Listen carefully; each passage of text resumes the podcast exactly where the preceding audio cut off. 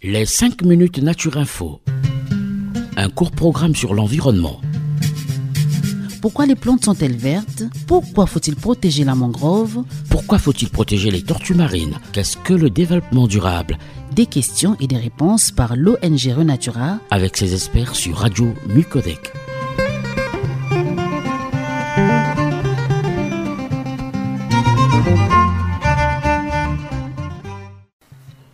Chers auditeurs, bonjour et bienvenue dans les 5 minutes Renatura, la chronique environnementale de l'association Renatura Congo, en partenariat avec euh, la radio Micodec. Aujourd'hui, dans cette chronique, nous recevons M. Boris Lumingu, qui est éducateur en environnement chez Renatura Congo, qui va nous parler de la domestication des plantes. Bonjour Boris. Bonjour Michel.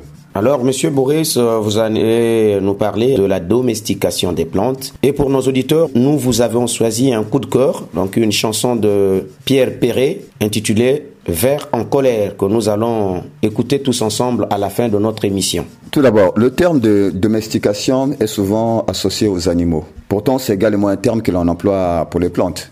La première espèce à avoir été domestiquée est le loup, il y a au moins 1500 ans. C'est de ce processus que sont les, les chiens, par exemple. Les premières plantes, quant à elles, ont été domestiquées il y a environ 1000 ans, c'est-à-dire au moment où l'agriculture a commencé à être utilisée par l'homme.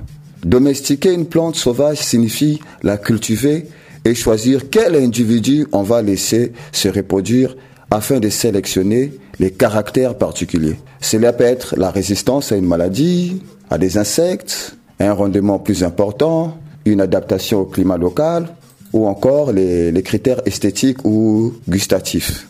À l'heure actuelle, il existe environ 1500 espèces végétales domestiquées. Prenons l'une des plus connues d'entre elles, le maïs. Euh, cette espèce est issue de la domestication d'une plante sauvage originaire du Mexique, domestiquée il y a environ 9000 ou 8000 ans. La plante sauvage d'origine a alors évolué au fur et à mesure de la domestication par l'homme. Par exemple, le maïs a aujourd'hui 50 fois plus de graines que son ancêtre sauvage. Et si certains caractères se développent, d'autres disparaissent au cours de la domestication. Le maïs a ainsi perdu la capacité à disséminer ses graines. Et dans notre pays, il existe également un exemple de domestication végétale, c'est le manioc. Le manioc est une plante issue d'une espèce sauvage domestiquée en Amazonie il y a probablement plus de 7000 ans. Et cette plante, telle qu'on la connaît aujourd'hui, est à la base de l'alimentation de près d'un milliard de personnes. De plus, il arrive qu'une même plante sauvage puisse donner des plantes domestiquées très différentes. Par exemple, euh, la domestication de la moutarde sauvage a permis de donner toutes les espèces de choux connues. Et chaque espèce ayant été choisie pour ses feuilles, ses fleurs ou encore ses bourgeons. Le chou que vous achetez au marché a été domestiqué par l'homme à partir de la moutarde sauvage. L'apparition de nouvelles espèces peut se produire de plein de manières différentes en fonction des lieux, en fonction des époques, des conditions climatiques, du hasard aussi, mais également des connaissances scientifiques, puisque l'on est aujourd'hui capable de produire des plantes génétiquement modifiées que l'on appelle les OGM. Comme la biodiversité sauvage, la biodiversité domestique décline sans que nous en ayons suffisamment conscience. Ce déclin est principalement dû au passage de l'agriculture vivrière à l'agriculture intensive. Par ailleurs, l'urbanisation, la destruction et l'artificialisation des milieux naturels, les pollutions industrielles et agricoles, l'introduction d'espèces envahissantes, les changements climatiques sont aussi des menaces qui pèsent sur la biodiversité domestique. Cette diminution de la biodiversité domestique est d'autant plus grave qu'il met en péril l'ensemble des services biologiques dont notre propre survie dépend. Heureusement, il existe aujourd'hui des banques de semences dans lesquelles sont stockées des dizaines de milliers de graines afin de garder la trace de cette biodiversité domestique.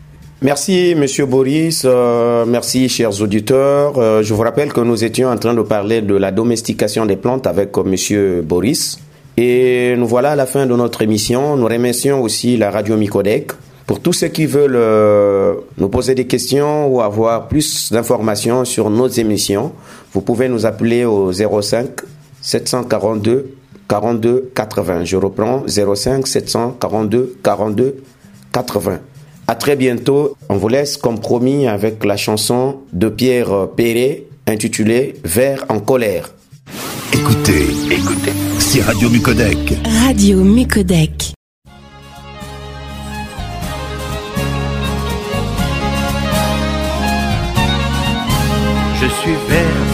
Je suis vert de colère contre ces pauvres types qui bousillent la terre, cette jolie terre que nos pères, nos grands-pères avaient su préserver durant des millénaires.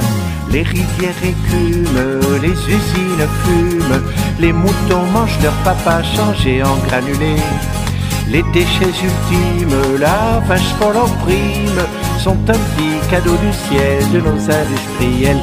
Je suis vert, vert, vert, je suis vert de colère contre ces pauvres qui bousillent la terre. De Brest aux Maldives vont à la dérive des poubelles radioactives jusqu'au fond des lagunes. Et même sans tapage, des maires de village en enterrent dans leur commune pour faire entrer des thunes. Je suis vert, vert, vert, je suis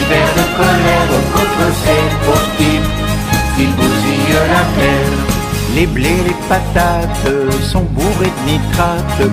On shoot aussi bien les veaux que les champions au niveau. On se fait les tartines au beurre de dioxyde.